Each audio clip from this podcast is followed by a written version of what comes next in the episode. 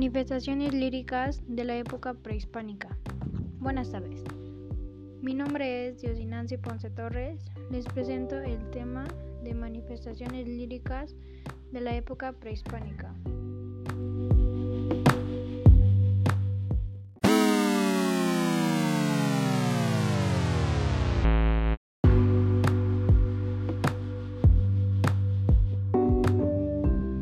A base de esto, podemos deducir que cuando llegaron los españoles al nuevo continente, finaliza lo que se le conoce como periodo prehispánico, que duró un tiempo estimado de 10.000 años, teniendo fin el periodo prehispánico en 1492.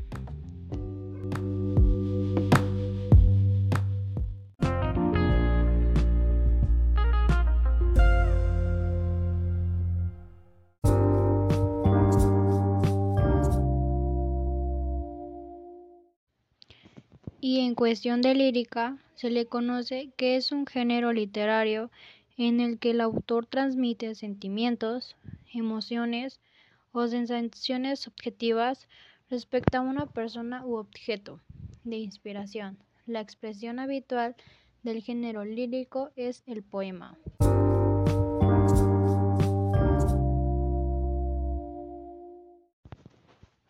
Teniendo en cuenta esto, Ahora podemos pasar al tema principal.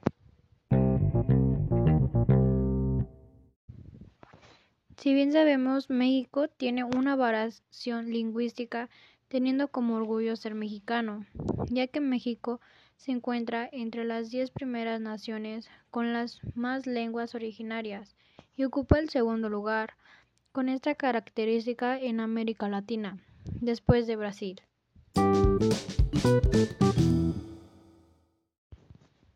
También sabemos que gracias a los datos del Instituto Nacional de Lenguas Indígenas ha concluido que el 259 de las 364 variantes lingüísticas corren el riesgo de desaparecer. Es importante conocer, aprender y enseñar las diferencias idiomas que posee nuestro México ya que es parte de nuestra tradición, de nuestra cultura y da respuesta a nuestro origen.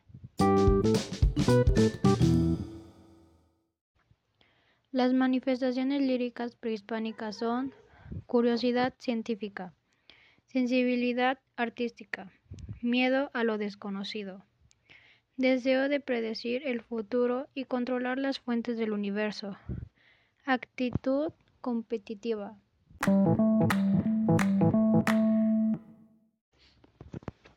Conociendo las manifestaciones, se pudieran conservar en modo oral, pero en muchos casos se recurría a la interpretación de lo que aparecía pintado en lo que se determinaba en náhuatl, libro indígena, elaborado con lagartos de papel, amable cuero de venados plegatos. Teniendo en cuenta esto, las manifestaciones líricas son el sentir y las vivencias de un pueblo, sus costumbres y así como tal es el amor que le tienen a su tierra.